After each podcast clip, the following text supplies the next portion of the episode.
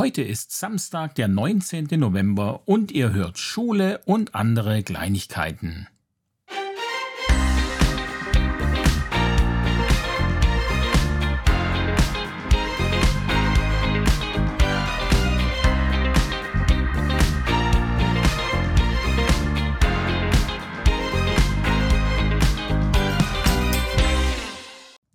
Herzlich willkommen zu einer neuen Folge von Schule und andere Kleinigkeiten.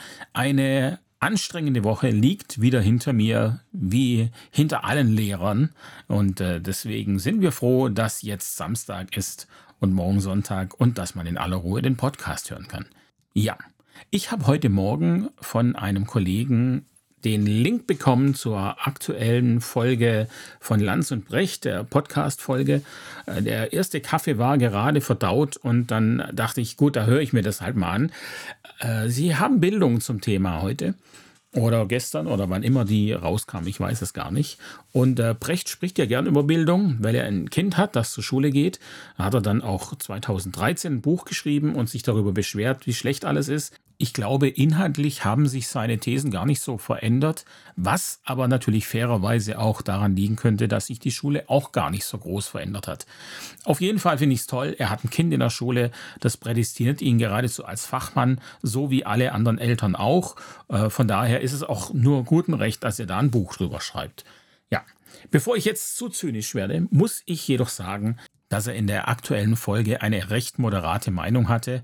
Äh, ich habe da auch schon andere Sachen von ihm gesehen auf YouTube, die mich etwas sauer gemacht haben, muss ich sagen. Und heute ging's. Die beiden reden am Ende, also ich möchte jetzt nicht über da über den Podcast von denen sprechen, sondern äh, ganz kurz zum Schluss. Die beiden reden da am Ende über die perfekte Schule. Und ich glaube, dass es das nicht gibt. Ich habe da auch mit Christine schon viel drüber geredet und äh, ja, wir haben da ein bisschen unterschiedliche Meinungen. Ähm, Christine will die Schule sehr, sehr frei haben und ich eigentlich auch, aber mit mehr Grenzen. also nicht ganz so frei. Ich glaube, wenn wir von der perfekten Schule sprechen, beziehungsweise wenn wir davon sprechen, wie Schule sein müsste, dann legen wir immer die Schüler zugrunde, die wir kennen.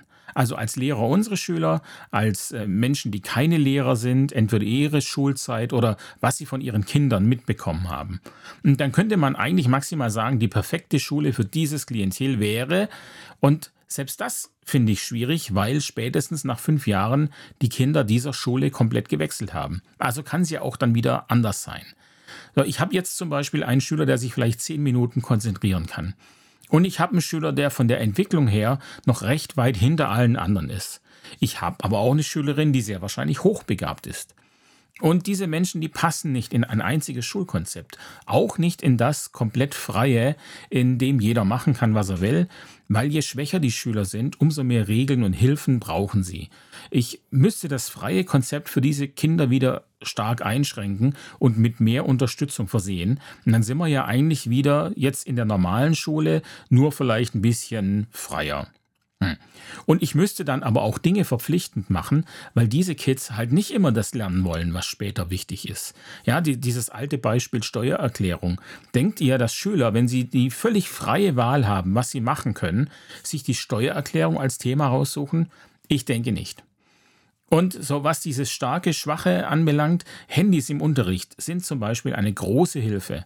Da gibt es auch Studien drüber. Aber eben nur für die starken Schüler, weil sie die Handys richtig einsetzen können. Smartboards sind auch eine große Hilfe, aber nur für die starken Lehrer, weil sie es richtig einsetzen können. Ein kleiner Scherz. Oder nicht?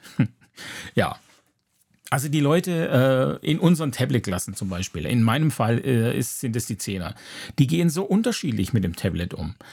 Manche fotografieren einfach alles ab. So, und es landet dann in der Bibliothek und da liegt es dann auch. Andere fotografieren zum Beispiel, wenn wir jetzt Technik machen, die Elektronikschaltung ab und fügen da den und schneiden das Bild dann zu und fügen dieses Bild in ihr Notizbuch ein und schreiben sich da vielleicht noch was dazu. Sie führen also ein richtiges Heft, nur besser, da richtige Bilder drin sind. Nicht so was, was wir Lehrer immer ins Zimmer schleppen. Also mit dieser viel zu dunkel kopierten Grafik, auf der man dann im Prinzip auch gar nichts mehr erkennen kann. Und Das mit den Notizen machen, das hat aber nicht von Anfang an geklappt. Die Schülerinnen sind es gewohnt, nur das aufzuschreiben, was man ihnen sagt. Selbst in Klasse 10 noch. Also irgendwo hat man ihnen diese Kompetenz nicht beigebracht, vielleicht auch mal selber Notizen zu machen von wichtigen Dingen. Und ähm, die Klasse hatte anfangs, und die schwachen Schüler, die haben es immer noch, Schwierigkeiten mit meiner Anweisung. Nämlich, macht euch selbstständig Notizen. Ihr könnt euch Dinge für euch viel verständlicher aufschreiben als ich das vielleicht mache. Und natürlich hat es auch den Hintergrund eben, dass man sich sein Wissen selbst konstruieren muss. Ähm, anfangs hat niemand was aufgeschrieben. Einfach weil sie es ja gar nicht wussten und jetzt auch nicht filtern konnten, was ist denn für mich wichtig und was nicht. Und da habe ich eben angefangen, Hinweise im Unterricht zu geben. Habe gesagt, so, das könnte man jetzt zum Beispiel aufschreiben, das vergisst man vielleicht wieder. Und es könnte aber trotzdem später wichtig sein. Und dann schreiben es natürlich alle auf, oder fast alle, also die, die ihr iPad dabei haben. Äh, weil wir haben natürlich auch, also es war, glaube ich, noch kein Unterricht in diesem Schuljahr, in dem alle ihr iPad dabei hatten. Es gab es bisher noch nicht. Und auch wenn man dann sagt, ich würde es trotzdem aufschreiben, dann auf Papier, du kannst es ja später übertragen, gibt es Leute, die machen das nicht. Die sitzen da und gucken einen an. Und ich denke dann, naja gut, du bist in der 10. Klasse, du musst es wissen. Dann ähm, komm damit klar, wenn diese Sachen an der Prüfung drankommen. Richtig gut geht es mir nicht, aber letztlich, naja, ich kann es dann in dem Fall auch nicht ändern, als den Schülern immer wieder versuchen zu vermitteln, dass es einfach wichtig ist, dass sie das machen. Ähm, ja, ich gebe auch so Hinweise. Jetzt, wir arbeiten gerade mit dem Microbit und äh, sage ich, wenn ihr den Code auf dem iPad schreibt, dann könnt ihr ja auch einfach einen Screenshot davon machen und diesen eventuell auch beschriften, mit Kommentaren versehen, wenn ihr wollt. Und ähm, man merkt auf jeden Fall in Klasse 10 jetzt, dass es immer besser klappt. Aber wie gesagt, nur bei den stärkeren Schülern. Die Schwachen können damit nichts anfangen. Und ähm, die Schwachen, das ist natürlich hart gesagt, weil letztlich sind es die Zehntklässler, Abschlussklasse auf M-Niveau, also die machen die mittlere Reife, die müssten ja alle ungefähr ähnlich stark sein. Trotzdem sieht man da ganz, ganz große Unterschiede. Und um nochmal ganz kurz auf dieses konstruierte Wissen äh, zurückzukommen, ich habe ja da schon ein paar Mal drüber gesprochen und ich habe mir neulich ein Buch gekauft, neues Erfolgreich Unterrichten für Dummies äh, von Josef Leisen. Äh, habe noch leider keine Zeit gehabt, groß reinzugucken, aber beim Durchblättern ähm, bin ich hängen geblieben im Kapitel äh, Rückmeldung und Feedback geben. Und da gibt es eine Überschrift, die heißt, den Lernenden beim Denken zu hören. Und da geht es darum, dass er, dass er eben sagt, man soll äh, die Schülerinnen fragen, wie sie über etwas nachdenken und die sollen das dann beschreiben. Und er hat ein Beispiel aus der Physik. Es geht darum, äh, Thema war einfacher Stromkreis und äh, der Lehrer fragt, stell dir vor, du könntest mit, mit einem Gedankenmikroskop ganz tief in den Draht reinschauen und er soll jetzt eben beschreiben, der, die Schülerin soll jetzt beschreiben, wie äh, sie sich die Elektrizität darin vorstellt. Und ähm, ja, und dann gibt es eben unterschiedliche Beispiele. Ein Schüler sagt zum Beispiel, das ist, äh, der, der, der Strom geht durch den Draht wie eine Kugel im Flipper. Jemand anderes sagt, ich stelle mir da so kleine Blitze vor. Äh, jemand anderes hat, äh, stellt sich wie eine Autobahn vor. Also das heißt, jeder weiß im Prinzip, wie es funktioniert, aber jeder Schüler hat sich seine eigene Realität in diesem Sinn konstruiert und kann es sich daran merken. In der Klassenarbeit wird sowas ja eben nicht abgefragt, wie, wie stellst du dir das vor, sondern da wird einfach gefragt, was macht der Strom und dann wissen die das auch. Und das ist eben das Interessante daran, ja, dass die Schüler sich die Sachen selbst konstruieren. Deswegen ist es mir eben auch wichtig, dass sie selbst die Sachen aufschreiben. Nicht von mir diktiert, sondern ich erkläre ihnen den Sachverhalt und sie müssen versuchen, es in ihren eigenen Worten dann aufs Papier zu bringen.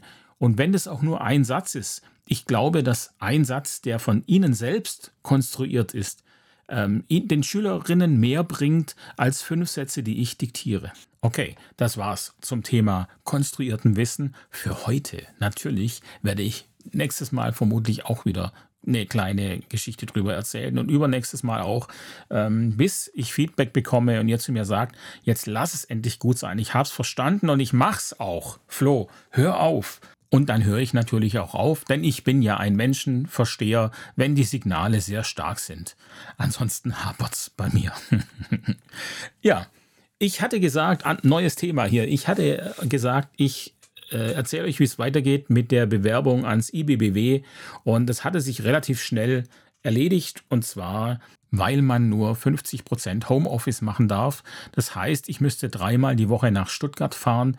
Äh, damit säße ich jede Woche circa zwölf Stunden im Auto. Und äh, auch wenn ich die Zeit in meinem kleinen ID3 meistens sehr genieße, und das ist jetzt keine Werbung, da teuer bezahlt von mir, so möchte ich doch noch nicht so viel Zeit in einem Auto verbringen.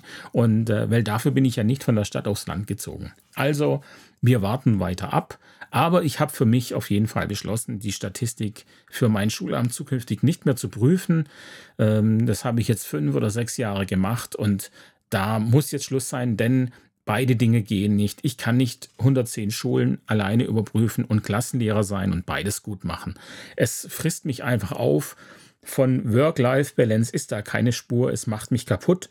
Und ich merke das immer jetzt eben im Oktober, November, Dezember, weil es da einfach super hart und anstrengend ist. Und deswegen muss ich etwas beenden. Also das heißt, entweder bin ich im nächsten Jahr komplett an der Schule oder komplett am Schulamt. Äh, warten wir es einfach ab. Dann äh, diese Woche war Profil AC, habe ich ja noch nie gemacht. Also die Kompetenzanalyse. Ich war, die kennt ihr vermutlich, oder? Nehme ich mal an. Also es geht eben darum, dass man einer Schülergruppe eine Aufgabe gibt und diese Gruppe muss diese Aufgabe lösen. Das Ergebnis ist dabei jetzt zumindest bei der einen Sache, die ich gemacht habe, nicht relevant, sondern es geht darum, wie löst diese Gruppe dieses Problem. Und ich muss sagen, ich finde es tatsächlich eine tolle Sache. Ich weiß, die Lehrer mögen das nicht und die sagen, das ist vergeudete Zeit. Also viele, natürlich nicht alle, das ist ja klar, aber ganz oft kriege ich das als Feedback. Und ähm, ich fand es mega spannend, den Schülerinnen da zuzuhören. Also ich hatte eine Jungs- und eine Mädelsgruppe diese Woche und es ging eben darum, dass man den Beruf herausfinden musste von einem ähm, von einer fiktiven Person und jeder Schüler, jede Schülerin hat sieben Kärtchen bekommen, auf denen Infos standen und das waren dann eben so Dinge, Johannes, äh, keine Ahnung, ist Elektriker, Paul ist Bäcker, äh, Paul ist der Bruder von Christine, Christine ist nicht verheiratet. So, und sie mussten dann anhand von diesen Gesprächen, sie haben sich das gesagt und jeder durfte sich Notizen machen, aber jeder musste eben äh, bei sich bleiben. Sie durften ähm, die Notizen nicht den anderen zeigen. Es musste alles mündlich ablaufen. Ähm, mega spannend. Die Jungsgruppe ist da relativ weit, weit gekommen und es war auch wirklich ja, interessant zu sehen, wie sehr sie sich im Griff hatten. Also da war einer dabei, der war super aufgeregt, der wollte das auf jeden Fall lösen, das Ding, und er ist allen ins Wort gefallen, die ganze Zeit. Es war für mich so anstrengend, nichts zu sagen und da zuzuhören. Ähm, boah, hey, ich hätte, also wenn ich in dieser Gruppe gewesen wäre, ich hätte den so angeschnauzt äh, und hätte gesagt, jetzt hör doch endlich mal auf und warte doch, bis wir fertig sind. Du kommst ja dran. Also super spannend. Ähm, diesen, diesen Zettel, den ich da ausfüllen musste, also ich hatte ja dann äh, diesen Beobachtungszettel, den fand ich jetzt nicht ganz so spannend, muss ich sagen. Äh, da gab es dann auch Verantwortung, wie viel Verantwortung einer übernimmt wo ich dachte, ja, puh, finde ich jetzt auch schwierig. Was genau ist damit gemeint? Ähm, also ich habe im Vorfeld erfahren, es gab da eigentlich mal für die Leute, die Profile AC machen, eine relativ ausführliche Fortbildung. Und äh, bei mir war es jetzt halt so, dass es hieß, okay, du, ich wurde gefragt, nicht du machst es jetzt, sondern ich wurde gefragt, ob ich das machen will. Und ich habe gesagt, ja.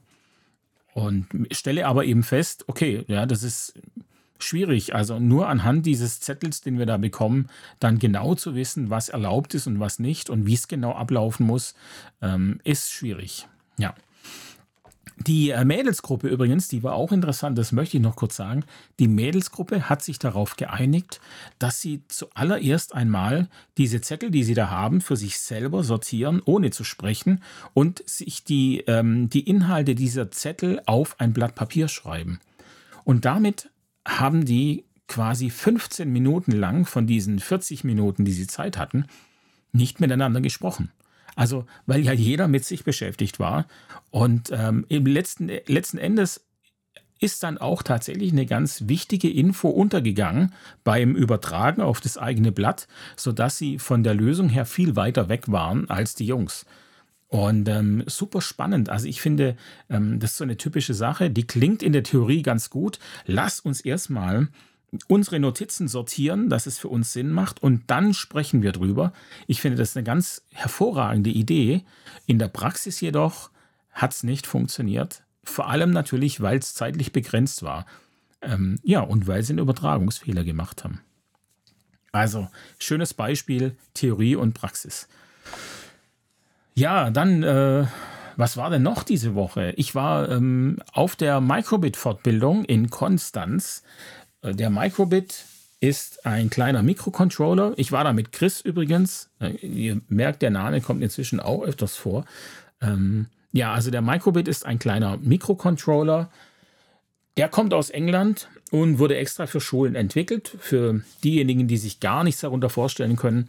Also im Prinzip ist es eine einzige kleine Platine mit vielen Ausgängen und Sensoren und das Teil kann man dann programmieren. Also man kann dann zum Beispiel sagen, wenn die Taste A auf dem Ding gedrückt wird, dann soll Strom auf Pin 5 gehen und da ist dann vielleicht ein Motor angeschlossen oder so. Oder man sagt, er soll die Temperatur des Temperatursensors anzeigen und so weiter. Also es gibt da äh, unendlich viele Möglichkeiten. Man kann da richtig viel äh, Sachen machen. Microcontroller gibt es inzwischen super viele. Und am bekanntesten ist hier sicherlich der Arduino, mit dem viele Schulen ihre Abschlussprüfungen machen.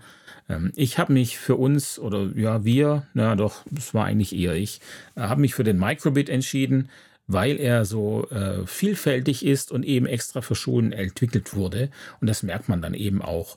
So hat er eben nicht nur sehr viele Sensoren und sogar ein Mikro und Lautsprecher eingebaut, sondern er ist auch zusätzlich zu dieser obligatorischen Programmierung mit diesen grafischen Blöcken mit zwei Programmiersprachen programmierbar. JavaScript und Python. Und äh, beides sind Programmiersprachen, die in der Realität auch tatsächlich genutzt werden. Ähm, heißt es Python oder Python oder Python? Also der Name kommt ursprünglich nicht von der Schlange, sondern von Monty Pythons Flying Circus. Und da sagt man ja Monty Python oder Monty Python. Ich weiß es nicht. Naja, der Fortbilder hat es, hat es äh, Python genannt. Das werde ich definitiv nicht sagen. Ne, ne, das, nein. Tut mir leid, kann ich nicht. Auf jeden Fall, ich, ich schweife ab, ich merk's.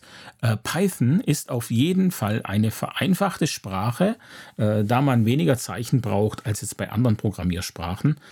Ich möchte hier jetzt nicht ins Detail gehen, da diejenigen, die sich auskennen, das schon wissen und für alle anderen ist es zu abstrakt. Die können da auch nichts anfangen, wenn ich es erkläre.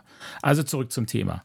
Im äh, Fach Informatik, da lernen die Schülerinnen auch Programmieren. Und ich habe jetzt den anderen Informatiklehrern äh, zu, zu, Python gedrängt. Also den, an, die anderen Informatiklehrer ist eigentlich nur einer. Und der hat mir jetzt da vertraut oder er hat sich nicht gewehrt. Ich Ich weiß es nicht. Wir werden es noch herausfinden. Auf jeden Fall, ähm, wenn wir jetzt in äh, Informatik eh programmieren müssen, dann macht es ja Sinn, dass wir da eben auch Python nehmen, denn dann haben wir eine Vernetzung von Informatik und Technik. Und klar gäbe es für die Informatik an für sich, wenn man die jetzt separat betrachten würde, andere tolle Sprachen. Wir haben an der Schule ja unheimlich viele iPads. Da wäre Swift auch eine gute Wahl gewesen.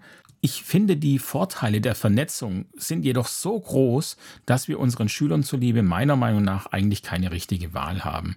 Die ähm, Schülerinnen gehen mit einer riesigen Zeitersparnis in die Prüfung der 10. Klasse, da wir uns mit der Einführung und Programmierung des Microbit gar nicht mehr beschäftigen müssen. Hier gibt es schon so viel Vorwissen, dass wir uns direkt auf die technischen Aspekte stützen können. Und der nächste Vorteil ist die Differenzierung für die guten Schülerinnen. Wer in der Programmierung fit ist, muss in Technik dann nicht die grafische Programmierung nutzen, sondern kann auch Code schreiben oder lesen. Also man ist einfach flexibler als mit den vorgegebenen Grafikblöcken, wenn man selber programmieren kann. Und den Code finde ich von der Strukturierung her teilweise auch einfacher zu lesen als Grafikblöcke. Auch beim Debugging, also der, der Fehlersuche, kann Code einfacher zu lesen sein. Deswegen mache ich das jetzt auch immer parallel, ähm, damit Sie einmal sehen, äh, so sieht es in der Grafik aus und so im Code. Jetzt gibt es aber einen Knackpunkt an der Sache. Informatik ist in Baden-Württemberg ein Wahlfach. Das heißt, nicht alle Techniker haben auch Informatik gewählt. Und ich Weiß nicht genau, wie das bei uns an der Schule abläuft mit dem Wählen, ob die Kids einfach Ende Klasse 7 gefragt werden, ob sie Informatik nehmen wollen oder nicht. Ähm, die Kinder können ja nicht wirklich abschätzen, wie wichtig dieser Teil der Informatik für die Abschlussprüfung ist. Und naja, also meines Erachtens drängt die Informatik immer mehr in die Technik. Der Kfz-Mechaniker ist jetzt eben auch der Mechatroniker. Und jeder Landwirt hat heutzutage einen Computer in seinem Traktor.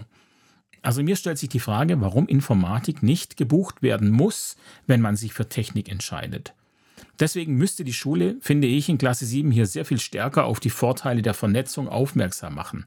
Allerdings kann ich jeden Schüler verstehen, der die Informatik abwählt, weil die Themen, die wir Lehrer dran nehmen müssen, so weit von der Lebenswelt der Schüler weg sind, dass eine intrinsische Motivation bei den Schülern kaum zu erreichen ist. Oder ich mache es zu langweilig. Diese Option ist natürlich auch möglich. Ja, äh, haben wir heute auch bei Lanz und Brecht gehört. Wenn der Unterricht nur interessant genug ist, dann kriegt man alle Themen hin und man muss als Lehrer einfach nur, ich glaube, das haben sie so gesagt, einfach nur den Unterricht interessanter machen. Äh, ich würde die beiden gerne mal einladen und eine einfach nur interessante Stunde halten, äh, keine Ahnung, zu Subnetzen. Ja, würde ich sehr gern zugucken, dann lerne ich auch noch was. Und auf jeden Fall in der Abschlussprüfung in Technik, da darf dieses Jahr die praktische Aufgabe auch noch als reine Transistorschaltung gelöst werden, also ohne Microcontroller, rein als elektronische Schaltung. Ich als Lehrer darf das entscheiden im Vorfeld, ob alle Schülerinnen eine elektronische oder eine Microcontroller-Lösung machen. Nächstes Jahr ist nur noch der Microcontroller erlaubt. Und ja, da sieht man jetzt, finde ich, auch in der, in der Fortbildung, dass ältere Lehrer da manchmal ganz schön ins Straucheln kommen. Es offenbart sich das Problem, dass der Techniklehrer von früher nicht programmieren kann. Was ja auch klar ist. Auch in meiner Ausbildung wurde das nicht gelehrt. Ganz einfach, weil es sowas wie einen Microcontroller damals noch nicht gab. Python gab es schon. Das wurde 91 veröffentlicht, aber damals war den meisten von uns nicht klar, dass Programmieren ein Skill sein wird, der in der Zukunft über alle Maße gebraucht werden wird. Programmierer werden jetzt heutzutage an allen Ecken und Enden gesucht. Ähm, Programmieren ist inzwischen in Bereiche vorgedrungen, in denen sich das keiner vorstellen konnte. Ja? Also schaut euch die Autos an. Der ehemalige VW-Chef Herbert Dies hat gesagt, dass sich der Kunde zukünftig wegen der Software für ein Auto entscheiden wird. Gesagt hat er das vor zwei Jahren und zukünftig ist aus meiner Sicht jetzt. Also mir geht es so. Mein Auto gefällt mir optisch sehr. Ich würde es wegen der Optik und Verarbeitung und so jederzeit wieder kaufen. Überhaupt keine Frage. Aber ich bin stark am Überlegen, ob ich das nochmal machen werde. Und zwar wegen der Software. Die deutschen Hersteller haben arrogant von oben herab auf Tesla gelächelt. Und wenn man jetzt die Software vergleicht, dann ist das, was mein Hersteller abliefert, einfach nur peinlich. Ja? Software entscheidet heutzutage aber auch maßgeblich, wie gut ein Auto funktioniert. Ich rede hier nicht von solchen Dingen, ob ich in der App sehen kann, ob mein Auto abgeschlossen ist. Also kann ich übrigens nicht. Ja? Ich habe ein 50.000 Euro teures Auto mit WLAN und mobilen Daten und einer App, auf der ich sehen kann, wie der Ladestand ist. Ich weiß aber nicht, ob es abgeschlossen ist. Was doof ist, weil es schließt sich ja automatisch auf, wenn ich dran vorbeilaufe. Also wenn ich den Müll rausbringe, dann schließt es sich auf. Und ich hoffe einfach mal, dass es sich danach auch abschließt. Tut's aber, glaube ich, nicht immer, weil manchmal ist es auch offen, wenn ich morgens in die Schule fahre. Naja, aber okay. Also ich schweife ab. Informatik müsste meiner Meinung nach ein fester und gar nicht so kleiner Teil der Techniklehrerausbildung sein. Und ich weiß nicht, wie die Lehrerausbildung hier jetzt gerade aussieht. Vielleicht ist es ja auch schon fester, großer Bestandteil. Vielleicht kann mir da mal jemand Rückmeldung geben, der gerade studiert oder frisch studiert hat. Äh, Würde mich auf jeden Fall interessieren. Die Geschichte aus der Reihe. Ja, es ist mal wieder soweit eine Geschichte aus der Reihe, die garantiert nicht in einem Lachanfall enden wird. Die Zeiten sind vorbei. Wir müssen auch mal Geschichten aus der Reihe bringen, die etwas mehr Tiefgang haben. Und mit wir meine ich natürlich mich. Ja, ich habe äh, im Internet diese Woche gelesen, äh, und zwar einen Zeitungsausschnitt habe ich gesehen, den ich euch nicht vorenthalten möchte. Und zwar ging es um die Geisterfahrt eines Autofahrers in Österreich am vergangenen Freitag. Und ähm, ja, nur weil die äh, übrigen Autofahrer so gut reagierten, blieb es nur bei einem äh, harmlosen Unfall mit Blechschaden. Es ist nichts Schlimmes passiert. Das ist ja schon mal die gute Nachricht. Ich vermute, dass der Mann nach dem Unfall jedoch weitergefahren ist, denn die Polizei hat ihn gesucht. Also man wusste nicht, wer diesen Unfall verursacht hat. Bis dieser selbst auf der Polizeiwache erschien. Das ist ja super. Also äh, war klar, der kommt und meldet den Schaden. Aber es war jetzt so, dass er äh, auf die Polizeiwache gekommen ist, weil er alle anderen Verkehrsteilnehmer als Falschfahrer habe melden wollen. Laut der Polizei habe sich der Mann im sicheren Glauben befunden, als einziger in die richtige Fahrtrichtung unterwegs gewesen zu sein. Und wisst ihr, was ich denke? Ich glaube, dass wir alle manchmal als Geisterfahrer unterwegs sind und es nicht merken. Wenn wir eine bestimmte Meinung vertreten, von der wir so überzeugt sind, ähm, dass wir uns gar nicht vorstellen können, dass wir falsch liegen. Äh, von daher glaube ich, müssen wir vorsichtig sein mit dem, was wir manchmal sagen. Gerade wenn wir sehr, sehr fest von etwas überzeugt sind, könnte es tatsächlich sein, dass wir diejenigen sind, die in die falsche Richtung fahren. Deeper Learning. Im deutschen Schulportal bin ich neulich auf einen Buchtipp gestoßen, den ich sehr interessant fand. Da ging es um Deeper Learning in der Schule von Anne Slivka und Britta Klopsch. Ähm, die Anne Slivka ist auf jeden Fall an der Heidelberg School of Education und dort findet man auch jede Menge Infos zu diesem äh, Thema. Ich möchte jetzt keine Werbung für dieses Buch machen, da ich es überhaupt nicht kenne, aber äh, das Thema selbst fand ich sehr interessant.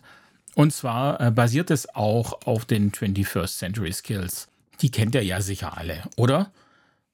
Also ich muss sagen, ich kannte sie tatsächlich nicht. Ich oute mich hier jetzt mal als keine Ahnung, obwohl die tatsächlich nicht neu sind. Die gibt es schon super, super lange und ähm, ja, ich stelle einfach fest, dass sowas in Lehrerkollegien einfach kein Thema ist. Man redet nicht über sowas. Man ist eben so in seinem Unterricht, in seinem Alltag, dass man diese Dinge völlig außer Acht lässt und von oben kommt irgendwie nichts. Also das KM oder das Schulamt liefert einem da keine ähm, Informationen zu Studien oder Neuigkeiten. Man muss als Lehrer sich quasi selber dafür interessieren und das dann machen. Finde ich sehr fragwürdig das Ganze, ähm, da man a nicht ständig über alles Bescheid wissen kann, wo es gerade wieder irgendwas Neues gibt. Ähm, also ich finde, da müsste eigentlich das Land auf die Lehrer zukommen und sagen, hier, ähm, mit der tiefen Struktur haben die das gemacht. Da gab es ein kleines Heft für jeden Lehrer. Fand ich eine richtig tolle Sache, fand ich wirklich prima. Das müsste es viel öfter geben. Ähm, ich habe auch festgestellt jetzt bei der Technikgeschichte, dass es äh, einen Fachberater, es gibt Fachberater in Technik, die ähm, die Schulungen anbieten zur Technikprüfung. Und jetzt weiß ich auch nicht, also ich muss mich da anmelden, ich muss es wissen, dass es diese Fortbildung gibt. Ich mache ja zum ersten Mal die Abschlussprüfung in 10 jetzt nach der neuen Verordnung. Ich wusste nicht, dass es da extra äh, äh, Fortbildungen gibt. Ich hätte eigentlich gedacht, dass die Schulen informiert werden und man dann eben zu dieser Fortbildung auch gehen muss. Denn wieso um alles in der Welt ist eine Fortbildung, äh, die, die, die Abschlussprüfung als, als Thema hat, wieso ist denn sowas freiwillig? Da gibt es doch sicher Dinge, die sich verändern. Das ist doch nicht jedes Jahr gleich. Also müsste man noch sagen, jede Schule muss melden, wer die Abschlussprüfung macht. Und dann geht es hin zu dieser Fortbildung. Also ist mir nicht ganz klar, warum ich als Lehrer ähm, den Informationen da so hinterherrennen muss. Aber gut, anderes Thema. ja, da haben wir schon wieder für die nächsten vier Folgen äh, was zu sagen. Also, ich gebe euch mal einen klitzekleinen Einblick über die 21st Century Skills. Und zwar ist es so, dass sich die Anforderungen in der Berufswelt verändern. Ähm, das kriegen wir alle mit. Ich hatte es vorhin vom Kfz-Mechaniker, der jetzt der Kfz-Mechatroniker ist. Und so verändern sich Berufe eigentlich. Die manuellen Aufgaben gehen zurück, es geht mehr in die Automation und die Digitalisierung dringt immer mehr in die Berufe äh, vor. Das heißt, ähm, die Anforderungen werden anders. Äh, Arbeit in Teams nimmt zu zum Beispiel. Und ähm, ich habe hier eine Grafik gefunden aus dem Jahr 2013. Da gab es eine Studie, natürlich gab es eine Studie ähm, zum Upskilling und Upgrading, so heißt die. Und man sieht hier eindeutig, dass bestimmte Dinge zurückgehen. Und zwar eben äh, manuelle Arbeit geht zurück und äh, Routinearbeit geht zurück. Was aber stark steigt, sind zwei Sachen. Und zwar einmal das Arbeiten mit neuen Informationen, die also nicht bekannt sind bisher, und das Lösen von unstrukturierten Problemen. Diese zwei Sachen sind seit den 2000er Jahren stark gestiegen und auf einem, äh, hier in meiner Grafik, auf einem wesentlich höheren Niveau, während die klassischen Anforderungen immer weiter zurückgehen. Die Heidelberg School of Education schreibt auf ihrer Seite zum Thema Deep Learning, ähm, Im 21. Jahrhundert gewinnen komplexe Kompetenzen wie kritisches Denken und kreatives Problemlösen an Bedeutung. Doch ohne fachliches Vorwissen und praktische Fertigkeiten ist es nicht möglich, Probleme zu lösen oder kreativ zu sein. Genau darum geht es beim Deeper Learning. Wie können Lernende sich substanzielles fachliches Wissen und handlungsrelevante Fähigkeiten aneignen, um damit komplexe Probleme kreativ zu lösen? Also das ist ja letztendlich der Knackpunkt, an dem ich gerade am Kämpfen bin. Welche fachlichen Fertigkeiten sind nötig, um kompetent handeln zu können? Darum geht es mir ja auch. Also welche fachlichen Informationen sind für die Schülerinnen wichtig, welche sind nur Ballast?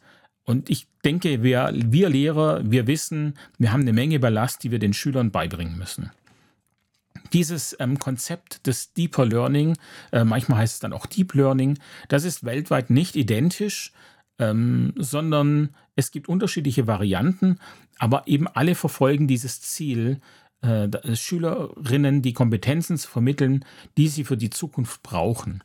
Und zwar sind es eben diese oft genannten 21st Century Skills. Da gibt es unheimlich viele, aber man kann die im Prinzip auf die 4K runterbrechen. Das ist einmal Kommunikation, Kollaboration, kritisches Denken und Kreativität. So, und allen diesen Varianten, die dieses Deeper Learning machen, ist äh, auch gleich, dass sie die Möglichkeiten der Digitalität nutzen. Äh, sei, es durch die, äh, sei es durch Erklärvideos, Recherchen über digitale Medien oder durch digital gestützte Formen der Kooperation. Also da gibt es einfach, ähm, ist es ganz klar, dass die Digitalität uns hilft. Das ist ja das, was ich auch schon seit einem halben Jahr versuche, in die Welt hinaus zu posaunen. Ihr erinnert euch sicher noch an das mentale Kontrastieren aus der letzten Folge und ähm, dieses Deeper Learning wird damit eben auch kombiniert. Äh, so war das da in der Studie beschrieben letzte Woche. Ähm, wobei ich jetzt festgestellt habe, ich hatte das mentale Kontrastieren ja auch mit meiner Klasse gemacht und ich stelle fest, es ist gar nicht so einfach, Ziele zu definieren. Also das, diese, diese Wenn-Dann-Geschichte, wenn ich mein, äh, wenn ein Hindernis auftaucht, was mache ich dann? Das ist tatsächlich gar nicht so einfach. Ich habe eine Schülerin, die unheimlich gern mit ihren Freundinnen zusammensitzen möchte, aber sie bekommt es nicht auf die Reihe, leise zu sein. Sie stört, sie fängt an. Sie lässt sich gern ablenken, aber sie legt auch, also viel öfter legt sie los. Sie ist der Ursprung. Und ich habe zu ihr gesagt, wenn du hier sitzen möchtest dann möchte ich auch sehen, dass es dir wichtig ist und dass du es versuchst. Und sie bekommt es einfach nicht hin. Dann dachte ich, okay, gut, äh, ich gebe ihr nochmal die Gelegenheit und sage, pass auf, du machst dir nochmal so einen Zettel mit den Zielen und den Hindernissen. Ich habe ja nochmal alles erklärt. Und das Ziel sollte sein, ähm, im Unterricht, ich bin im Unterricht weniger laut oder ich störe weniger im Unterricht. Irgendwie sowas in die Richtung. Sie sollte dann formulieren, was, wo die Vorteile liegen, wenn sie dieses Ziel erreicht und dann die Hindernisse. Und jetzt kommt eben das Spannende. Das Hindernis war, ich störe viel oder ich rede viel, ich fange an zu reden. Und die Lösung war, wenn dieses Hindernis auftritt, dann rede ich einfach nicht. Und ich habe dann zu ihr gesagt, naja gut, wenn es so einfach wäre, dann bräuchten wir diesen Zettel nicht. Und ich wollte ihr dann helfen, mir ist aber auf die Schnelle auch keine Lösung für dieses Hindernis eingefallen. Also vielleicht müsste das Hindernis einfach auch ganz, was einfach sage ich ja auch schon jetzt, müsste dieses Hindernis anders formuliert werden. Oder es müsste ein ganz anderes Hindernis sein. Also von daher, das ist tatsächlich nicht ganz so einfach. Wenn ich das schon nicht hinkriege, wenn auch auf die Schnelle, jetzt ohne groß Gedanken zu machen, dann ist es für, eine, für ein zwölfjähriges Mädchen sicherlich noch eine ganze Ecke schwieriger. Ich habe das auch in, mit den Zielen auf eine, in einer anderen Art und Weise in Technik erlebt. Und zwar sage ich den Schülerinnen, schreibt bitte auf, was ihr heute erledigen wollt. Mit was wollt ihr fertig werden, wenn diese Technikstunde rum ist. Und da stelle ich tatsächlich fest, dass sie es gar nicht schaffen, richtig zu visualisieren, was bekomme ich eigentlich in anderthalb Stunden hin. Von daher denke ich, ist es tatsächlich etwas, woran wir arbeiten müssen. Denn das ist ja eine ganz wichtige Sache, finde ich, die man auch außerhalb der Schule braucht. Und darum geht es mir ja eben ganz oft. Was für Strategien, Kompetenzen kann ich den Schülerinnen an die Hand geben, damit sie später etwas davon haben? Nun, wenn man sich jetzt das deutsche Modell vom Deeper Learning anschaut, von der Professor Dr. Anne Slivka von der Universität Heidelberg, beziehungsweise ja der Heidelberg School of Education, dann stelle ich fest, dass es im Prinzip eine Art Projektarbeit ist mit drei Phasen. Die erste Phase nennt sie Instruktion und Aneignung und da geht es darum, dass die äh, Schülerinnen ein tiefes Verständnis von fachlichen Schlüsselkonzepten bekommen. Also nicht nur ein Verständnis, sondern ein tiefes Verständnis. Und auch ähm, die, die, ähm, Phasen hier sind noch ein bisschen genauer beschrieben und unterteilt auf dieser Internetseite. Da geht es dann auch um Prozess und da steht dann ein substanzieller Input von Experten.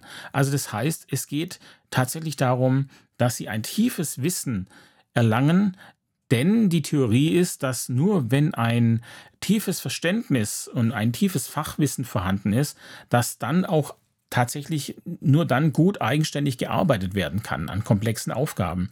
Und das kann ich absolut nachvollziehen, auch wenn es dem ein wenig widerspricht, was ich bisher immer gesagt habe. Ich sage immer, wie, wie wichtig ist die Fachlichkeit. Aber wenn ich mir das anschaue, muss ich sagen, natürlich, klar, das macht absolut Sinn. Wir haben ein Projekt, die Schülerinnen müssen etwas machen und um das machen zu können, um das herstellen zu können oder verarbeiten zu können, brauchen sie ein, ein, ein klares, ein starkes Fachwissen. Denn ansonsten kann die Arbeit nicht gelingen. Diese zweite Phase, also diese Arbeitsphase, nennt die Frau Professor Slivka dann Co-Konstruktion und Co-Kreation. Da geht es eben, wie gesagt, um eigenständiges Arbeiten. Das kann auch Teamarbeit sein, Einzelarbeit, eine Mischform, whatever. Am besten, äh, man kann die Schüler auch auswählen lassen. Tatsächlich ist dieses ähm, Schüler selbst wählen lassen etwas ganz Wichtiges, da die Motivation dadurch auch wesentlich höher ist. Und ähm, ja, das Lernziel dieser Phase ist eben die Entwicklung anspruchsvoller Kompetenzen. Und äh, da sind eben diese vier Kompetenzen da genannt, die Kommunikation, die Kollaboration, kritisches Denken und kreative Problemlösung. Diese letzte Phase ist dann im Prinzip die Ergebnissicherung.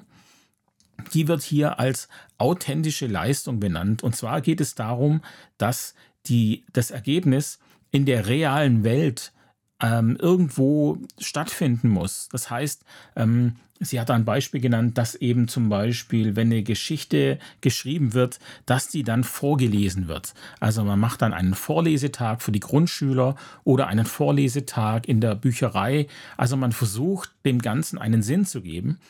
Und auch das kann ich absolut nachvollziehen. Wir wissen ganz genau, sinnhafte Sachen äh, bleiben mehr in Erinnerung und ja, ist ja auch klar, sie ergeben einfach mehr Sinn.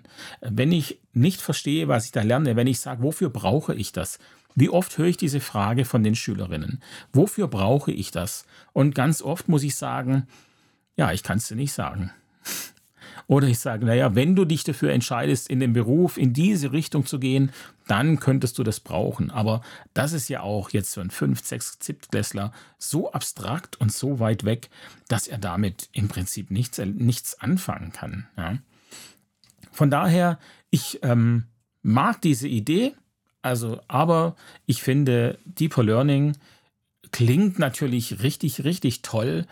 Im Prinzip ist es eine Projektarbeit, die einfach nochmal etwas detaillierter aufgeschlüsselt wurde. Also ich glaube, man muss das Rad dann eben nicht immer neu erfinden, sondern wir sind da mit vielen Dingen vielleicht auch auf dem richtigen Weg.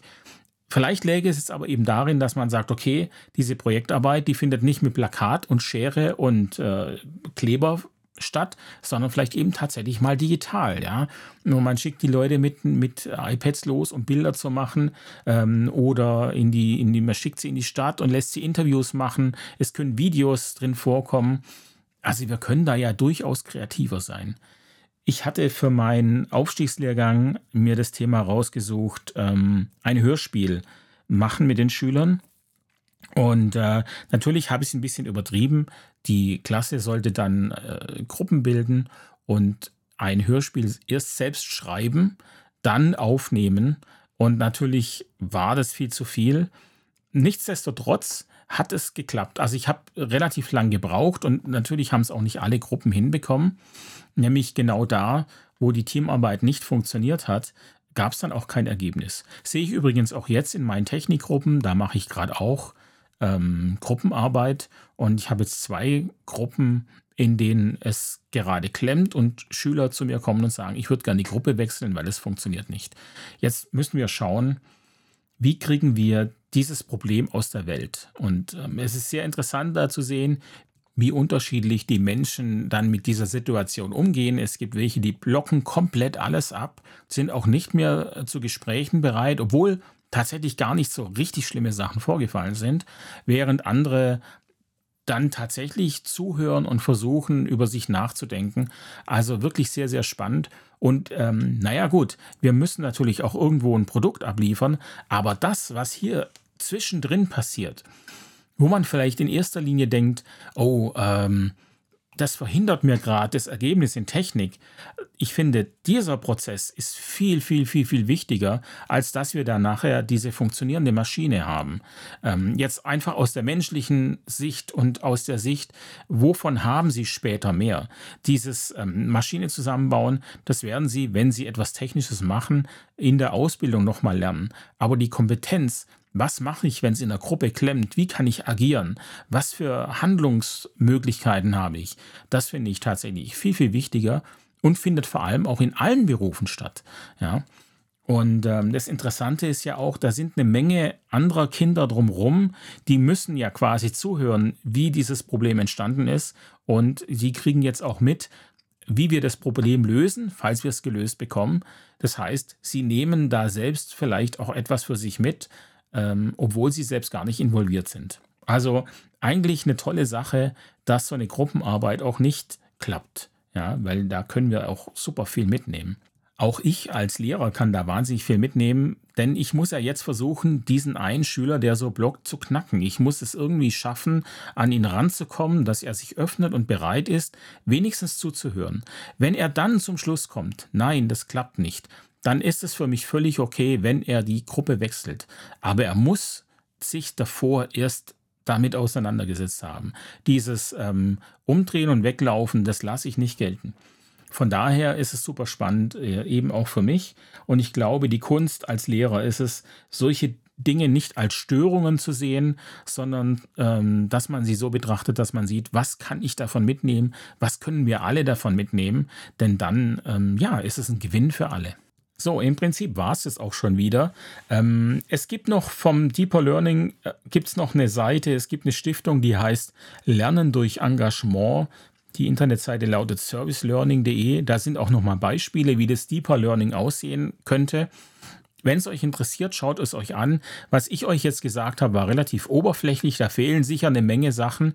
Ähm, die Frau Professor Slivka hat auf der ähm, HSE-Seite auch ein Video, äh, eine Präsentation, eine einstündige zu dieser Theorie Deeper Learning. Super spannend. Sie sagt da natürlich noch viel mehr als ich.